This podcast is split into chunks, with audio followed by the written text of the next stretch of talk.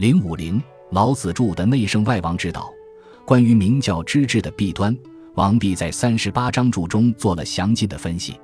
他说：“不能无为而贵博施，不能博施而贵正直，不能正直而贵失敬。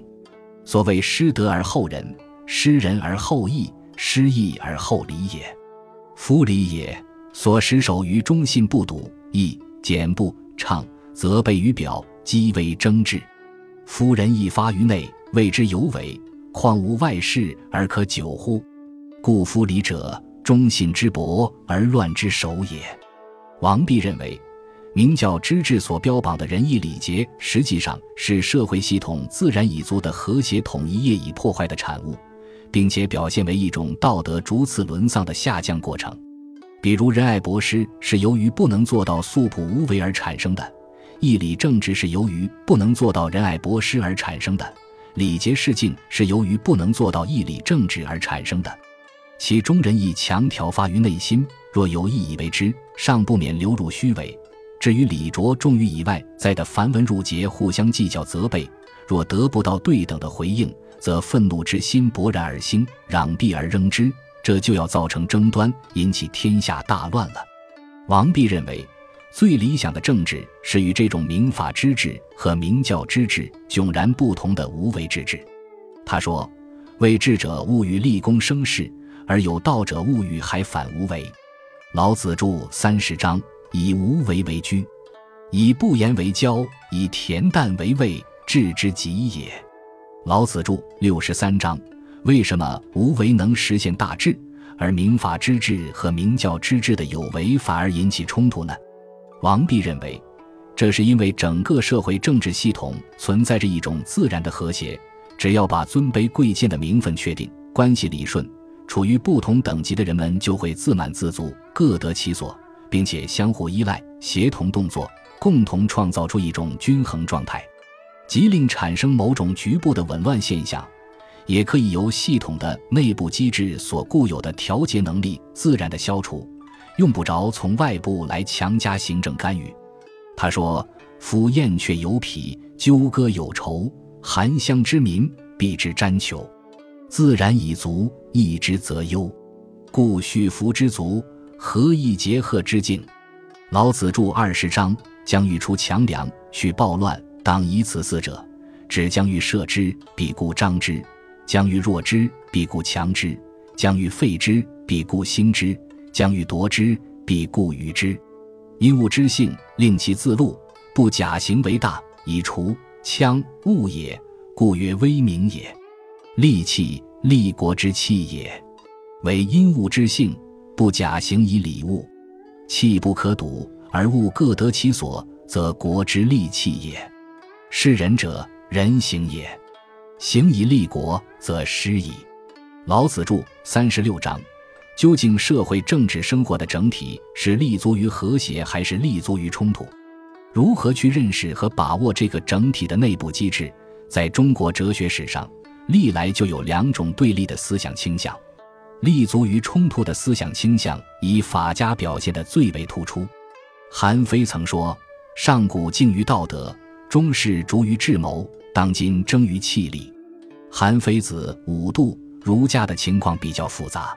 荀子认为：“人生而有欲，欲而不得，则不能无求；求而无度量分界，则不能不争。”荀子理论。周易则强调尊卑有序、刚柔相应，企图把各种身份的人固定在各自所应处的地位上，不再斗争而彼此协调，以保和泰和作为最高理想。至于道家的思想倾向，则是始终一贯的立足于和谐。由于各家各派的整体观不同，所采取的谋略思想自然也不相同。就曹魏实际的政治而言，他所推行的民法之治是从法家的整体观出发的。一向把权力之间的对抗和争夺放在首位。建安二十四年，曹操征汉中，为冯等谋反。曹操认为冯所以敢生乱心，以无爪牙之臣，无恶奸防谋者故也。《三国志·魏书·徐毅传》。于是设立了带有特务性质的校士官制度，鼓励检举告密，以便大权独揽。这种制度与曹魏政权共始终。它是由皇帝直接控制的，用来诛除异己、维护集权的工具，是一种分裂的因素，而不是统一的因素。王弼把这种民法之治的错误提到整体观的高度来批判。他说：“夫欲体失性，则疾病生；夫物失真，则疵信作。信不足焉，则有不信，此自然之道也。己处不足，非智之所及也。”老子著十七章，因此王弼认为，国之所以安，谓之母。老子著五十九章。这是社会政治系统所追求的最高目的。无为之治之所以正确，民法之治以及民教之治之所以错误，是根据他们能否更好地服从于这个最高目的为判断标准的。王弼并不反对尊卑贵贱的名分等级制度，也不反对维护这种等级制度的宗法伦理，但却认为，他们是如同天地万物那样自然生成的。本质上是一个有机的、和谐的自组织系统。王弼的名教本与自然的玄学命题，说的就是这个意思。这二者是按照本末体用的关系紧密连接在一起的。因此，只有首先顺应这种自然的生成，巩固社会系统的原始的和谐，然后经营其他，才能使政治立于不可动摇的地位。五十四章主说：“故其根，而后营其末，故不拔也。”赵王弼看来，自然为本，名教为末。如果在决策思想上能够做到重本依据其末，则可以由此自然生发出一套仁义礼敬的伦理规范，真正起到凝聚社会、自我调节的作用。反之，如果统治者弃其本而视其末，从疏其己而有其心的私利出发，不顾社会整体的和谐，以人为的行政命令强行提倡仁义礼敬，那么仁义礼敬就会变质。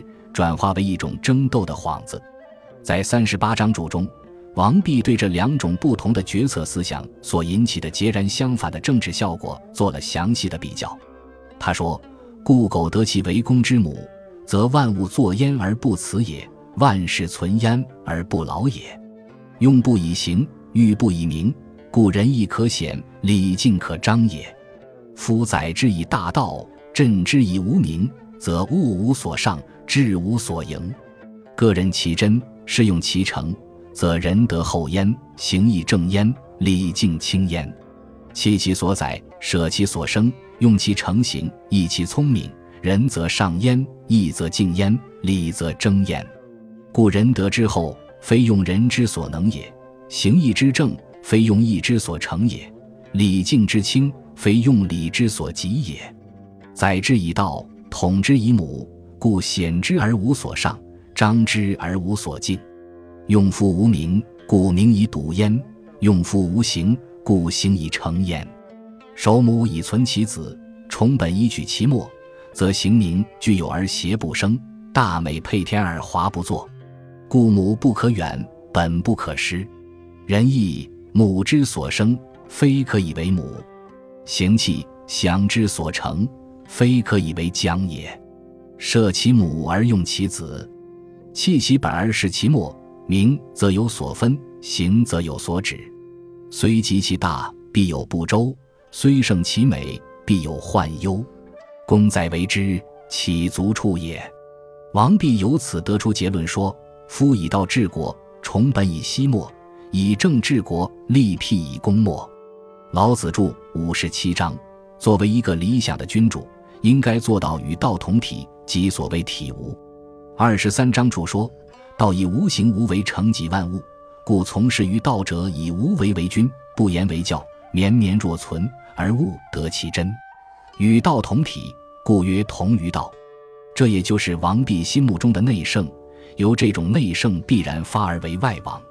三十二章主说：抱朴无为，不以物类其真，不以欲害其神，则物自宾而道自得也。”行道于天下者，不令而自君，不求而自得，故曰有川谷之于江海也。王弼认为，这种与道同体的圣人以无为心，无所别兮，其端照不可，一曲不可见，实际上是以天下之心为心，故功成事遂，而百姓不知其所以然。他在四十九章注中对这种理想的政治做了具体的描述，是以圣人之于天下熙熙焉，心无所主也；为天下浑心焉，亦无所失莫也。无所察焉，百姓何必？无所求焉，百姓何应？无必无应，则莫不用其情矣。人无为舍其所能而为其所不能，舍其所长而为其所短。如此，则言者言其所知，行者行其所能，百姓各皆助其耳目焉，无皆孩之而已。王弼的这个理想，其实也是曹魏正始年间的时代理想。何晏、夏侯玄等人曾致力于追求一种天地以自然运。圣人以自然用的内圣外王之道，以朦胧的形式表述了这个理想。王弼则通过一套本体论哲学的系统论证，为这个理想勾勒出了一个清晰的轮廓。从此以后，根据自然与明教的关系来探索一种最佳的内圣外王之道，也就成了玄学的共同主题了。本集播放完毕，感谢您的收听，喜欢请订阅加关注。主页有更多精彩内容。